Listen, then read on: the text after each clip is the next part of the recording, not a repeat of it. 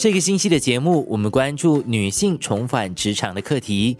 过去几天听了职业导师和职工总会代表的分享，今天再听一位个案的经历。生活加热点，很多生完孩子的女性，两三年当中将精力都放在了孩子的身上，后来想要找工作的时候，就会发现这不是件容易的事。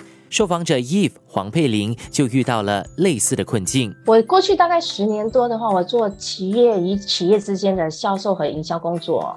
就在我怀孕孕晚期间被解雇了，失去工作之后啊，就失去自信心，然后就一些产后忧郁症的症状。当时自己也不知道，是后来才理解的嘛，也不好找工作。当时在那种情况之下。我是一种有点 career minded 的人，那很喜欢工作的人啊，就是因为呢，我是唯一一个能够照顾我 baby 嘛，我的出生儿的成员，那我们也没有家人人在这边可以帮助，所以呢，等到他十五个月大的时候呢，才把他送去 infant care。我就以为当时说哦，我可以回去上班了，怎么知道？因为分 K 进去，虽然对我可以休息，不过呢，他经常的生病，基本上自己就没有很多的精力跟时间嘛，去投入找工作。不过在那个 COVID-19 的期间哈，我开始就有帮助我家里做一些咖啡的业务，赚一点外快。当然也不及那些真正那种职场上的 full time 的薪水。一向来都是有这种念头啦。生活加热点，找工作的时候啊，过程就是蛮艰难的哈。当时就是一头雾水。那真正可以回职场工作的时候，我觉得我可以的，在精神方面跟那个体力方面，everything ready 嘛。那我的孩子的话，当时大概三岁，就会看到他不太会经常生病了，开始就投那些履历啊什么之类的。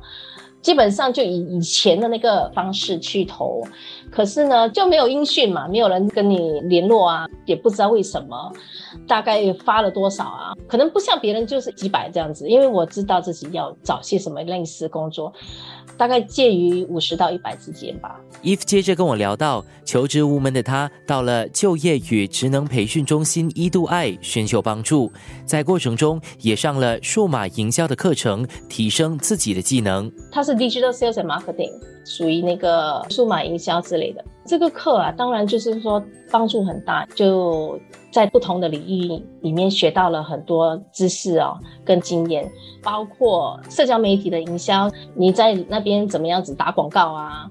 他就会教我们说，诶，如果是要卖这个产品的话，要打广告的时候要用什么字眼之类的，这个是其中一个印象比较深刻的，他会在这方面教我们蛮多的。生活加热点，求职过程困难吗？不是很简单。OK，当然是困难。对，一开开始的时候呢，我也不是第一次找工作，所以是用旧的方式去找工作。旧的方式找工作，基本上就是你上网啊，他们有那个去投你的履历，然后呢，投了履历过后，就是坐在那边等等看有没有人给你联络，那就是属于比较旧式的方法。那其实呢，找工作方法很多。COVID-19 过后哈，那也很幸运的，我就开始听到新加坡政府有不同的措施啊、方案啊，就帮助大家去寻回找工作的机会哈。那我就听到，哎，有那个其中一个是叫做 NTUC E to I 嘛？我就把我的那个履历啊，还是啊一些个人资料，把它呈交上去，他们就给我派了一位职业辅导师嘛。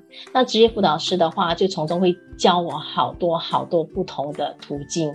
如今 Eve 已经顺利就职，他说自己蛮满意新工作的混合式办公模式，让工作更具灵活性。这么一来，他可以兼顾事业与家庭。因为之前的话都是属于比较自由工作者嘛，比较 freelance 哈，那也没有说一定要朝九晚五之类的。很幸运的就是这个公司的话，它有那个混合办公模式，基本上就是说你可以在公司上班或者是在家里可以选择性的。时间的话呢是有朝九晚五类似的，不过还是有 flexibility。那一开始的话，当然自信心方面呢还是会有一点点没有这么高。因为也是多年没有回职场，那一回去的话，我大概是用快两个月的时间，就恢复自己的自信心了。因为呢，公司也有不同的培训嘛，那还有一些同事的帮助啊。